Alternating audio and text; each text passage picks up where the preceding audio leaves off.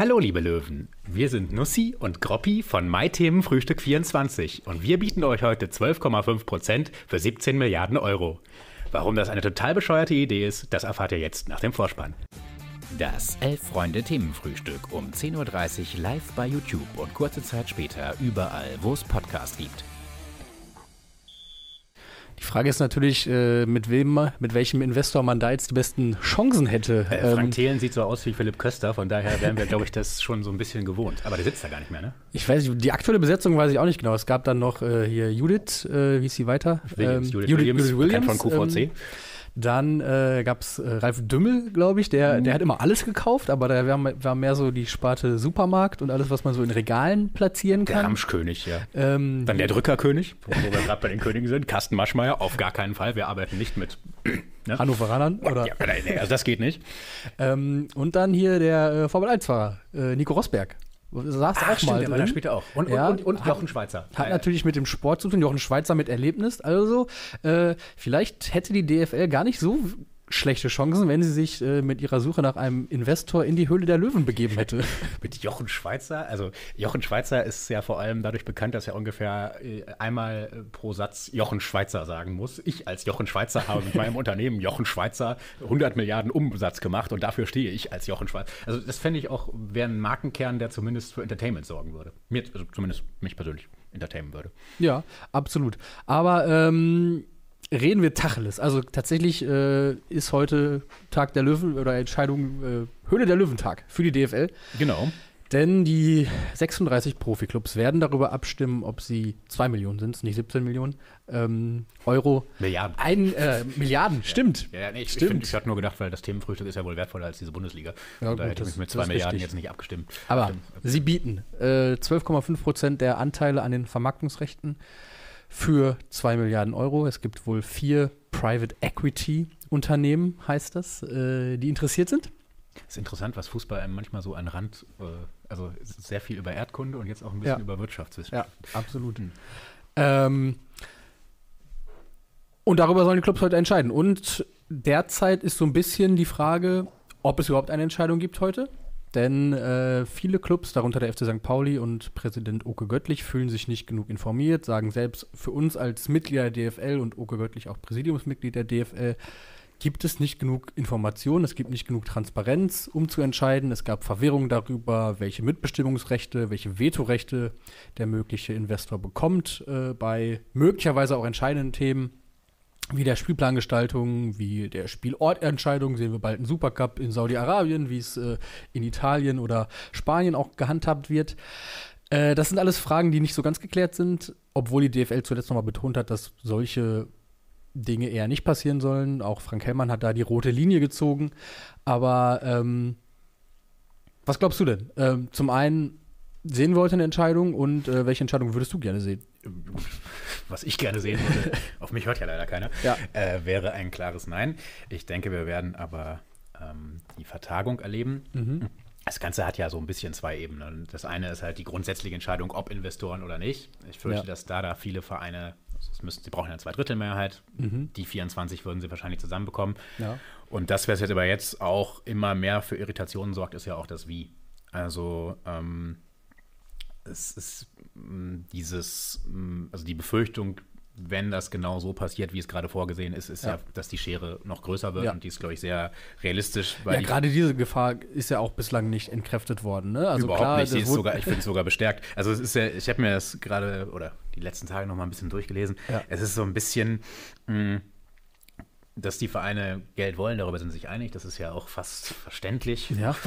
ähm, aber es geht ja halt um diese zweckgebundenen Mittel vor allem, die mhm. sie dann in Infrastrukturprojekte stellen und dann um freie Beträge, die dann gestaffelt nach den TV-Geldern ja. ähm, vergeben werden. Was halt auch zu den Problemen der letzten Jahre geführt hat, genau diese Staffelung. Und die Vereine, die schon diese Infrastruktur haben, wie Bayern, wie, wie Dortmund, wie, wie Leipzig, eben die eh schon reichen, die können das dann auch direkt in die Mannschaft stecken. Ja. Und das ist halt so ein Punkt, der mir sehr, sehr große äh, Bauchschmerzen bereitet. Ja, und auch der Hip-Hop-Guru wirft ja nochmal ein, der Investor bringt für jeden der 36 Erst- und Zweitligisten äh, nicht mal 3 Millionen Euro mehr pro Jahr. Was soll das bitte nutzen? Damit holt man England auch nicht ein. Ist vielleicht auch ein Punkt, dass man, wenn man dann runterrechnet und ähm, ein großer Teil soll auch in den Nachwuchs gehen, äh, viel auch in Digitalisierungs- und äh, Infrastrukturprojekte, Vermarktungsstrategien. Vielleicht äh, werden künftig dann die Influencer auch noch äh, mit, mit, besserem Equipment ausgestattet oder so. Äh, vielleicht kriegt Vielleicht muss Visca Barca dann nicht mehr mit seinem eigenen Finger zeigen, sondern er, er kriegt so einen äh, Fingerstab oder so. Vielleicht ähm, hat er ähm, schon einen. vielleicht hat er auch schon das einen. Ist ja von der Liga gesponsert. Die sind ja meilenweit voraus. Die sind uns meilenweit voraus.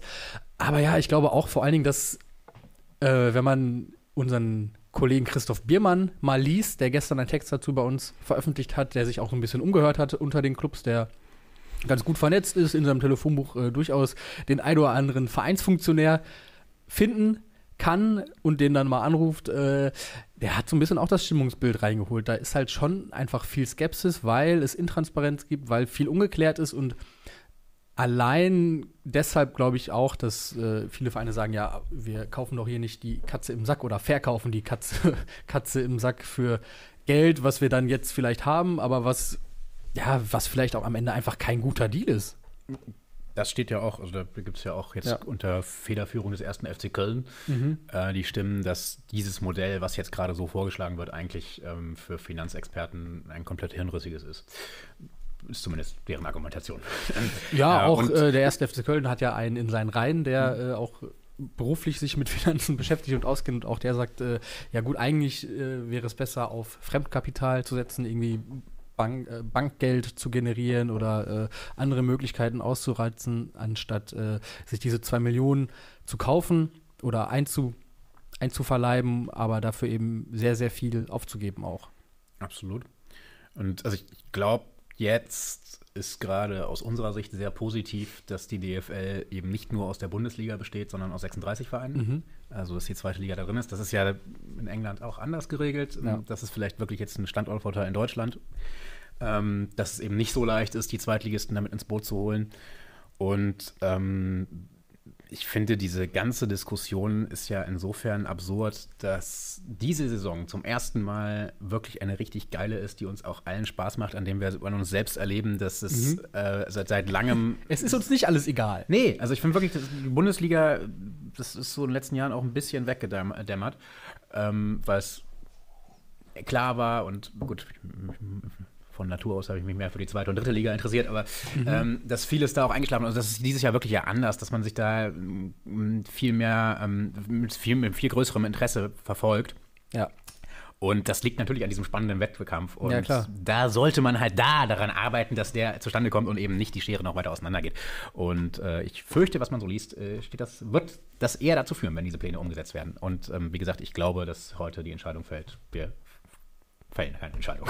Das kann gut sein. Was ich mich auch so ein bisschen frage, ist, äh, wo will man hin? Was will man haben? Ne? Willst, du, willst du diese Vereine, die, ich sag mal, vielleicht drei Supervereine dann mit Bayern, mit Dortmund und mit Leipzig, die international dann auch eben in der Lage sind, wirklich mitzuhalten, Schritt zu halten und äh, vielleicht auch wieder mal in Champions League-Finals einzuziehen und die zu gewinnen und auch mit mehreren Vereinen irgendwie da zu vertreten sein? Äh, oder willst du halt irgendwie einen geilen Wettbewerb? Willst du, willst du stimmungsvolle Stadien? Willst du das, was so ein bisschen das Alleinstellungsmerkmal der Bundesliga ist, und das ist jetzt auch keine News, aber es gibt ja immer noch die Erzählung von den Engländern, die äh, zu Scharen zu Union Berlin fahren, weil sie es da so geil finden und so. Und weil das äh, der, der Flug und das Hotel und der Eintrittspreis bei Union plus Bier und Bratwurst Flatrate quasi günstiger ist als ein Besuch bei Newcastle United. Ähm, kommt wahrscheinlich auch nicht mehr so ganz hin, aber, aber die Richtung gibt es ja auch immer noch bei vielen. Und das ist ja was, wofür auch viele andere die Bundesliga schätzen. Die, aber ich glaube auch nicht, dass das unbedingt der, die Zielgruppe ist, die die DFL sieht. Die sieht vielleicht eher die, die Kids in Indonesien und äh, ja. auf den Philippinen. Und ähm, da kann ich nicht schlecht einschätzen. Vielleicht sind, wollen die wirklich auch eher wieder eher geilen Fußball von äh, RB Leipzig sehen. Aber ja, ich glaube halt nur, dass auch für die äh, Kids in Indonesien letztendlich ähm, die Bundesliga, also selbst wenn sie jetzt aufholen sollte, auch immer noch auf, an England gewohnt sind und auch die so einen weiten Vorsprung haben, den kann man nicht schließen, die Lücke. Das heißt, Spanien und England werden natürlich, auch Italien sogar, werden attraktiver sein für Außenstehende. Die Bundesliga hat dann andere Standortvorteile, die du ja gerade schon genannt hast. Ich sehe ein bisschen die Gefahr, dass wenn die Bundesliga wirklich so abreißen lassen sollte, dass mhm. dann das passiert, was in Osteuropa schon in vielen Ligen passiert ist. Oder auch nicht nur in Osteuropa, auch vielleicht mit der belgischen Liga oder so, dass das Zuschauerinteresse generell abnimmt. Dass dann auch irgendwann so ein Effekt einsetzt, der sich nach unten durchzieht, dass dann die Liga einfach so an Wert verliert, weil sie sportlich nicht mehr mithält ähm, dass dann auch irgendwann das Zuschauerinteresse abnimmt und dann ist es halt wirklich nicht mehr geil. Dann ist auch nicht mehr die Fankultur geil und so weiter. Das sehe ich ein bisschen als Gefahr. Ähm, ich wäre trotzdem vehementer Verfechter, dass man es drauf ankommen lässt, dass man es auch wirklich sagt, wir, wir, müssen die Champions League nicht gewinnen. Mhm. Ähm, ich kann aber ein bisschen nachvollziehen, dass das für viele das Argument ist, dass, ja. dass, dass sie meinen, dass Deutschland international konkurrenzfähig bleiben muss. Ja. Ich greife noch mal ein bisschen hier was auf aus dem Chat. Da schreibt zum Beispiel Rainer Bless, der Spieltag wird dann auch noch weiter zerpflückt, da die Investoren garantiert den asiatischen Markt in Klammern Sportwetten bedienen wollen. Ja, das ist halt auch was, was gerade so ein bisschen intransparent ist. Ne? Es ja, wo Axel Hellmann da behauptet hat, das würde man festschreiben. Das, das wäre die rote Linie. Äh, dann wurde aber der Spiegel, äh, dem liegen Dokumente vor, wo von einem Vetorecht die Rede ist, wo die DFL sich aber geäußert hat, okay, das gilt jetzt nicht für die Spieltagsplanung, aber ähm, dann gibt es noch ähm, die von Frank R. Es gibt nur ein Problem. Die Spieler, die einen Verein wirklich besser machen, sind nicht ohne Zahl vorhanden. Heißt, im Endeffekt wird nur für Topspieler mehr bezahlt. Klar, nur weil mehr Geld da ist, heißt das nicht, dass, äh, dass jetzt auf bessere Spieler auf einmal in größerer Zahl vorhanden sind. Das, das stimmt natürlich. Ähm, wollen wir das Thema zumachen? Ja. Und über die spannende Bundesliga, die wir gerade schon so abgefeiert haben, noch ein bisschen reden, beziehungsweise über, über all das, was wir in den letzten beiden Tagen so ein bisschen äh, sträflich ignoriert haben oder nur am Rande erwähnt haben? Gerne. Ich finde, äh, dieser Mittwoch zwischen vorletzter Spieltag und letzter Spieltag ist was Besonderes. Mhm. Der magische Mittwoch, der manische Mittwoch vielleicht auch. Dieses, äh, ich finde es, man ist ja eigentlich als Fan so gewohnt, dass man so eigentlich am Spieltag selbst noch oder danach noch eine realistische Einschätzung hat, was kommt und ja. sich das dann aber es schafft, bis zum nächsten Wochenende schön zu reden und, ja. und dann doch wieder irrationalen Glauben zu entwickeln. Mhm. Und äh, da ist, finde ich, Mittwoch immer der Kipppunkt, wo man plötzlich dann anfängt, ja, aber Leipzig ist ja schon durch und mhm. ne? glaubst du? Also ich bin gerade dabei, mir eigentlich die zweite Liga schön zu reden und äh, habe, also nachdem ich ähm, ins Wochenende vor dem München-Spiel gegangen bin mit äh, jeder Menge Optimismus und mir eigentlich kein Grund eingefallen ist, warum Schalke München nicht schlagen sollte, äh, probiere ich es jetzt anders und äh, mache den Haken eigentlich hinter und glaube an gar nichts mehr. Gott, harte Worte. Und äh, lass mich dann vielleicht überraschen. Vielleicht. Man denkt ja auch, dass seine eigenen Gedanken äh, ich irgendeine glaube, Art äh, von es Einfluss kam vielleicht gerade ne? nicht in der Kamera rüber, aber bei dem Ich lasse mich dann vielleicht überraschen, blitzte was auf. Der Mann ja. ist fest davon überzeugt, dass Schalke in Leipzig dass er oberkörperfrei auf dem Zaun steht. Ja! Und den, den Klassenerhalt doch noch feiern kann. Aber genug aus unseren äh, Gefühlswelten. Ja. Also, äh, was haben wir unter, unter den Tisch fallen lassen in den letzten Tagen? Ja, wir, wir was, ne? können uns ja einfach mal runterarbeiten von Champions okay. League Qualifikation bis dritte Liga. Also ich glaube, dritte Liga haben wir sogar schon ein bisschen abgedeckt. Aber äh, ganz oben stehen ja äh, eigentlich noch die Entscheidung an, ob äh, welcher der beiden Überraschungsclubs jetzt die Champions League klar macht. Mhm. Union oder Freiburg. Mhm. Beide punktgleich. Äh, Union mit dem besseren Torverhältnis, um vier Tore besser. Und Union gegen Werder zu Hause und Freiburg auswärts in Frankfurt. Beides lösbare Aufgaben mit Vorteil für Union, würde ich behaupten. Würde ich auch behaupten, weil es für Frankfurt ja auch nach wie vor um was geht. Die wollen nämlich noch Platz 7 möglichst erreichen, um vielleicht auch über die Liga noch eine Chance äh, neben dem Pokal haben, äh, zu haben aufs europäische Geschäft. Und ähm, Leverkusen ist auch noch mit drin, wobei Leverkusen spielt um den Conference League Platz ne? oder Europa League Platz. Das hängt dann davon ab, wie, äh, das, wie das Pokalfinale ausgeht. Genau, es ist, glaube ich, das erste Mal seit glaube, könnte sogar sein überhaupt, dass es in jeder Partie noch um irgendwas geht. Also es gibt keine einzige Partie, wo beide Mannschaften sich komplett hängen lassen können. Mhm. Ähm, ja, ich glaube, Union wird das machen und äh, damit tatsächlich die Rolle als Nummer eins der Stadt. Ja gut, die haben sie durch den Abstieg von Hertha. Für mich erst so. jetzt. Für mich erst dann. Aber es wäre schon auch einfach äh, ein, ein krasser Wahnsinn. Ne? Also diese, auch diese Steigerung von Saison zu Saison, von äh, Aufstieg, dann die Conference League, dann die Europa League und dann die Champions League. Also dann ist halt Union Berlin 2025 deutscher Meister. Ne? Das äh, ist im Prinzip klar. Ja. Hier habt ihr es zuerst gehört. Jetzt schnell in Union investieren. Ja. Vielleicht auch sogar 2024, aber vielleicht gönnen wir ihnen Boah, ein, Jahr, 24, nee, ein Jahr zu überbrücken. Ein Jahr Champions League Halbfinale erstmal, um sich warm zu laufen und dann ja. vielleicht noch ein paar Transfers, die auch irgendwelche, die irgendwo anders auch nicht gezündet haben, die dann bei Union natürlich nochmal komplett durch die Decke gehen, ist klar. Ja. Und über den Abschiedskampf haben wir eigentlich auch schon gesprochen. Ne? Das ist äh, ja, weiter glaub, emotional. Auch Augsburg sogar noch irgendwie dann doch wieder mittendrin. Voll. Aber ich glaube, sie werden sich trotzdem wieder retten. Und ähm, naja, ich fürchte, dass es dann so bleibt. Mit, mit viel Beileid ja. über den Tisch glaube, also ich kann mir auch vorstellen, dass äh, die Tabellenkonstellation sich da unten nicht mehr groß verändert.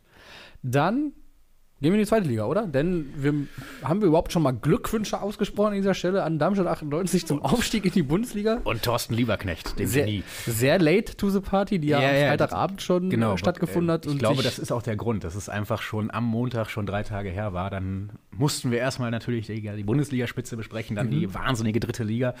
Jetzt aber an dieser Stelle herzlichen Glückwunsch, der SV Darmstadt 98 ist zurück in der Bundesliga. Ja. Wir hatten, glaube ich, vor zwei Heften auch mal eine Story, wo, wir, ja. wo Jens Kirschneck eigentlich befund, dass das befand, dass das äh, gar kein Wunder mehr ist, wie es mhm. beim Aufstieg 2014 war. Ja. Sondern diesmal wirklich die logische Konsequenz von kontinuierlicher guter Arbeit ähm, von Thorsten Lieberknecht, der einfach bewiesen hat, dass er es einfach kann. Ja. Ähm, und von einer Mannschaft, die auch keine schlechte ist. Und, genau. und, eine unangenehme Mannschaft, die halt auch nicht unbedingt schön spielt, aber effektiv und erfolgreich. Und naja, und da muss man vielleicht dann auch äh, Thorsten Lieberknecht nochmal auch hervorheben und ihn auch insofern loben, dass man ihm auch lange nicht gerecht wurde, dass man ihn so ein bisschen belächelt hat und nur so als, als irgendwie als Motivator und, Nein. und sowas hingestellt hat. Ne? Also das, das stimmt, aber also fand ich nie. Gut, du, du bist Nein, viel näher bin, dran an ihm, aber das war immer mein Eindruck so ein bisschen von ihm, dass er so als äh, eher ein bisschen, äh, jetzt nicht als Taktikgenie äh, irgendwie gesehen wurde, aber ich finde, wenn man eine Mannschaft wie Darmstadt 98 so zum Aufstieg coacht, dann. Äh was er halt kann, was glaube ich kaum ein anderer so gut kann, ist einerseits wirklich äh, Spieler langfristig zu überzeugen, die ranzuholen und mhm. auch genau darauf zu achten, ob die äh, sowohl menschlich als auch spielerisch ins System passen. Und dann äh, hat er es halt perfektioniert, so einen sehr schwer zu berechnenden Fußball zu spielen, der auch ähm, während des Spiels wechselt. Also er irgendein Zeichen gibt und dann variiert es auf dem Feld. Und das macht es total schwer. Und dann halt, wie gesagt, dieses, diese brutale Identifikation, ja. die er immer mitbringt. Ähm, ist ja auch, weil schon so, äh, ich glaube, im Herbst nochmal gesagt, auch gedacht, was soll, also ob das jetzt notwendig war, dass er da auf Pressekonferenzen davon spastroniert, dass er es überhaupt nicht verstehen könne, wenn ein Trainer von Gladbach nach Dortmund wechselt. Das wäre kompletter Irrsinn. Man muss sich identifizieren mit. Aber das stimmt auch. Also äh, ich glaube, bin auch der Überzeugung, dass er nur zu Darmstadt gegangen ist, steile These, äh, weil er die Hymne von Darmstadt geil findet. Der war als Trainer von Eintracht, hat er, äh, hat er die Kabine, die Tormusik oder ja, die Tormusik. also die Tormusik und Vereinshymne, hat er in der Braunschweiger Kabine aufgelegt, weil er immer meinte, das wäre das wär ein super Lied. Und, das, und äh, ich, gut, der kann sich halt komplett damit identifizieren. Ähm, hat er ja sowohl in Braunschweig vor allem, in, in Duisburg auch. Mhm. Das ist dann vielleicht ein bisschen unschön auseinandergegangen. Der hat aber auch einfach Pech gehabt durch diese Corona-Pause, wo der Kader vielleicht ein bisschen zu alt war. Und ja, in Darmstadt hat er jetzt einfach wieder bewiesen, dass er es kann. Und mm, was ja wirklich auch die besondere Geschichte ist, dass ihm schon viele abgeschrieben hatten, weil er eben mit Eintracht dann 2018 abgestiegen ist, mit mhm. Duisburg. Äh, ja auch abgestiegen ist, sogar bleiben durfte, aber dann halt den Wiederaufstieg durch Corona verpasst hat und dann sogar in den Abstiegskampf in der dritten Liga gerutscht ist. Mhm. Und ähm, jetzt hat er allen Kritikern, die es da draußen gab, bewiesen, ihr habt keine Ahnung. Thorsten Absolut. Lieberknecht, absolutes ähm, Genie. Schöne Grüße an dieser Stelle. GDAF 23 beweist uns auch, dass wir keine Ahnung haben. Er weist zumindest darauf hin, dass äh, auch Hertha 99 2000, zwei Jahre nach dem Aufstieg, Champions League gespielt hat. Ähm, also das kann nicht nur Union. Ich glaube, das, das wollte er damit sagen. Äh, ja, gut.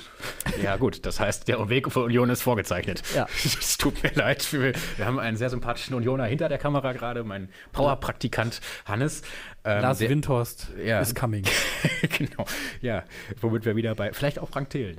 vielleicht kommt auch Frank Thelen oder der, der eine, der alles kauft. Bietet doch einfach, jetzt schreibt mal ein Angebot für Union Berlin für 60 Prozent bei Union Berlin. Vielleicht können wir Union an dieser Stelle über Teleshopping verhökern. Ja und den Weg vorzeichnen. Aber ich glaube, Hertha war damals ja dann auch schon, hatte eigentlich zehn gute Jahre. Der Abstieg kam dann ja auch aus dem Nichts. Ne? Ja. Von stimmt. daher, du hast noch zehn gute Jahre und dann geht's bergab. ja. Gut, schauen wir noch kurz drauf, was hinter Darmstadt 98 passiert, denn da oh. balgen sich Heidenheim und HSV um einen direkten Aufstiegsplatz. Beide haben Relegationserfahrung schon. Äh, so, sowohl, so sowohl, in die eine als auch in die andere Richtung, also zumindest der HSV. Ja, Heiden haben wir, glaube ich, nur einmal gegen Werder, ne? Genau, ja. äh, während der Corona-Pandemie vor mit, dem, mit dem Typen mit der Bratpfanne. Äh, dumm, dumm. Bis heute, glaube ich, einigen bis heute in, in den Ohren. Ohr. Ja, ja. Das und die Parodie von Tim Jürgens von äh, Heidi Klump. Die, die sind ja. in meinem Kopf. Lucy! die, die kriege ich nicht mehr raus. Ja. Genau, und wie sollte es anders sein? Der HSV natürlich am letzten Spieltag äh, beim, F äh, beim SV Sandhausen. Muss ich auch sagen, so ganz humorbefreit können die bei der DFL noch nicht sein. Das stimmt. Also, also das, das, ist totale Scheiße mit dem Investorenplan, aber, aber irgendeinen Gag-Autor haben sie noch dabei. Ja. Gut. Ähm, 10.000 Hamburger sollen nach Sandhausen kommen. Gut, Sandhausen, äh, weiß ich aus eigener Erfahrung, ist eine gute Adresse, um solche Invasionen wahrzumachen. äh, ich blicke auch gerne zurück an Schalkes Invasion da. Ich glaube, auch Hannover hat mal den Aufstieg da gefeiert. Da ja, haben sie das, das Stadionschild noch irgendwie äh, mitgehen lassen, aber zurückgebracht. Äh, so viel äh, ja. muss man der Vollständigkeit halber und der Ehre halber erwähnen. Hm. Äh, genau, und am letzten Spieltag Heidenheim zu Gast in Regensburg, also beide Aufstiegsaspiranten auswärts. Ähm, Regensburg ist schon durch, oder? Also da geht es nur ja, noch theoretisch. Also wenn sie 15 zu 0 gewinnen ja, okay. ähm, und zeitgleich Bielefeld verliert und mhm. das Maskottchen von Lautern keinen Spielabbruch in Buxtehude verursacht, dann ja. ist noch eine Chance. Aber ja. äh, Joe Ennox, äh, sie sind in Braunschweig abgestiegen im Prinzip, ähm, haben uns aber netterweise den Klassenerhalt verdorben. Mhm. Danke für ähm, nichts. Genau, damit blicken wir dann auch nochmal in den Tabellenkeller der zweiten Liga. Ja. Äh, wie gesagt, also Regensburg und Sandhausen eigentlich schon. Ja, durch. vielleicht auch an der Stelle, Sandhausen war jetzt elf Jahre in der zweiten Liga. Jetzt sag nicht, reicht dann auch. Ähm, absolut. Sie werden jetzt auch eins zu eins ersetzt durch den nächsten schwarz-weißen äh, Nicht ganz großen Verein. Aus äh, dem Saarland, aus Elversberg. Ja. Ähm, ich frage mich, ob wir in Sand, auf Sandhausen mal irgendwann so zurückblicken, dass es so eine Art Kultstatus bekommt wie der SV Meppen vielleicht jetzt. Wieso irgendwann? Also ich glaube, da gibt es auch jetzt schon einige Leute, die das so ein bisschen auch. Ach, das ist ja schon ganz nett da. Naja, einfach so äh, elf Jahre das Synonym für, für Zweitklassigkeit ja, ja. war oh. oder auch für das Schreckensszenario für Bundesligisten. Wenn das so weitergeht, spielt, müsst ihr nächste Saison nach Sandhausen. Genau. Ja, aber ähm, ich weiß nicht. Ich werde sie, glaube ich, dann doch nicht so vermissen. Ich fand es irgendwie immer, ich glaube, das, das, klang ja auch immer ein paar Mal durch. Es gab ja immer diese wunderbaren Bilder von dem, aus dem Vereinsverein, Verein von Traktor Klein sieht man nicht, die dann irgendwie mhm. äh, gefilmt werden vom Sportstudio, wie sie die große Chance haben, einmal im Pokal zu spielen. Und dann kommt Sandhausen und die so alle Gesichtszüge entgleiten. Und Sandhausen hat sich da irgendwie auch immer so sympathisch gewehrt, irgendwie gesagt, ja, wir wissen, dass wir nicht die ganz Großen sind, aber bitte ja. freut euch doch wenigstens ein bisschen oder tut wenigstens so. Von daher, ja, ähm, aber auch andererseits, das ist auch so ein bisschen das, mh, mm, was, also es macht halt dann auch einfach mehr Spaß, gegen den HSV zu spielen ja. als gegen Sandhausen. Mh, von daher, ja, ich finde es jetzt nicht so dramatisch. Okay. Ähm, dramatisch wäre aber, glaube ich, äh, wenn Eintracht Braunschweig vielleicht noch in die Relegation muss, denn es gibt drei Vereine, die sich am letzten Spieltag um den Relegationsplatz äh, versuchen herumzudrücken. Äh, das ist Arminia Bielefeld, das ist der erste FC Nürnberg und dein BTSV. Ja. Äh, also die Spiele sind äh, Hansa Rostock zu Hause gegen Eintracht Braunschweig, ähm, Paderborn gegen Nürnberg, und Arminia Bielefeld zu Gast beim ersten FC Magdeburg. Ja. Deine Prognose, Felgengrubbe? Ähm, ich könnte mir vorstellen, dass da niemand mehr gewinnt. Also, mhm. beziehungsweise, was mich wirklich beruhigt, ich habe am Sonntag Rostock gegen Nürnberg geguckt, 90 Minuten. Sehr emotionalisiert. Ich war 90 Minuten Hansa Rostock-Fan. Wie ähm, war's? Okay. also, es war halt wirklich grottenschlecht. Es war schlimm anzugucken, mhm. aber ähm, es hat mich sehr beruhigt, weil wenn Nürnberg gewonnen hätte und dann wäre es am letzten Spieltag noch für Rostock um was gegangen und Nürnberg wäre an Eintracht vorbei, dann wäre es, glaube ich, wirklich eine, eine, ganz harte Nummer gewesen, weil auch, weil ich Bielefeld auch eher zutraue, dass sie in Magdeburg noch was holen als Nürnberg in Paderborn. Und ähm, Nürnberg wirkt halt auch so ein bisschen wie, wie der Frosch, der zu spät merkt, dass das Wasser zu heiß wird. So, also es zieht sich durch. Ich meine, mhm. sie haben auch in der, in der Winterpause haben sie in, einen ihrer oder in ihrer besseren Stürmer einen Eintracht verliehen, wo du einfach das machst da du nicht. Da waren die sich zu sicher. Das machst äh, du nicht, wenn du, wenn du Eintracht als direkten Konkurrenten wahrnimmst. Ja. Auch Dieter Hacking, der ja irgendwie so ein bisschen all in geht, dass mhm. er sagt, er, er kann das mit dem Kader. Und ähm, muss er ja auch irgendwie sagen, weil er auch derjenige ist, der ja, mehr oder weniger zu verantworten hat. Gegen Rostock wirkte das so, als ob er es vielleicht dann doch nicht kann oder ja. auch ob es der Kader das vielleicht nicht kann. Von daher gehe ich mit so mit einer Zuversicht von 65, 70 Prozent nach ah, Rostock. Ja. Ich habe aber jetzt gestern gerade noch mal die erschreckende Statistik gelesen, dass Eintracht äh, die von den zehn letzten Saisonfinals einfach nur eins gewonnen hat äh, und äh, auch nur äh, siebenmal verloren. Und das war ziemlich blöd, weil meistens ging es am letzten Spieltag auch für Eintracht um was. Von ja. daher sollte man das vielleicht auch mal abschaffen. Ja, aber auch ein Punkt könnte ja unter Umständen reichen. Ähm, ich, ja, wie gesagt, ich glaube, ja. dass sogar eine Niederlage reichen kann. Okay. Ähm, also Punkt bringt eigentlich nichts, mhm. weil, äh, weil Bielefeld das wesentlich bessere Torverhältnis hat. Ja. Das heißt, wenn Bielefeld gewinnt, muss Eintracht gewinnen, um vor Bielefeld zu sein. Mhm. Punkt bringt halt nur was, wenn Nürnberg auch einen Punkt holt, aber mhm. ja, mal sehen. Ähm, mit der Leistung gegen Rostock habe ich die Hoffnung, dass, dass sie vielleicht auch, dass Paderborn auch nochmal einen würdigen Saisonabschied, äh, Abschluss feiern will. Uwe Hünemeyer gründlich verabschieden möchte und dann ähm, Eintracht auch nächstes Jahr in der zweiten Liga spielt. Und ja, Luis, an Luis habe ich die Einladung schon ausgesprochen auf einen Wolters an der Tanke. Ähm, ja, ich nehme sie hiermit schon gerne an. Wer weiß. Ja. Gut. Äh, gut. dann ist natürlich noch gesucht, und das machen wir jetzt ganz äh, flott noch eben, der Relegationspartner für den äh, 16. der zweiten Liga.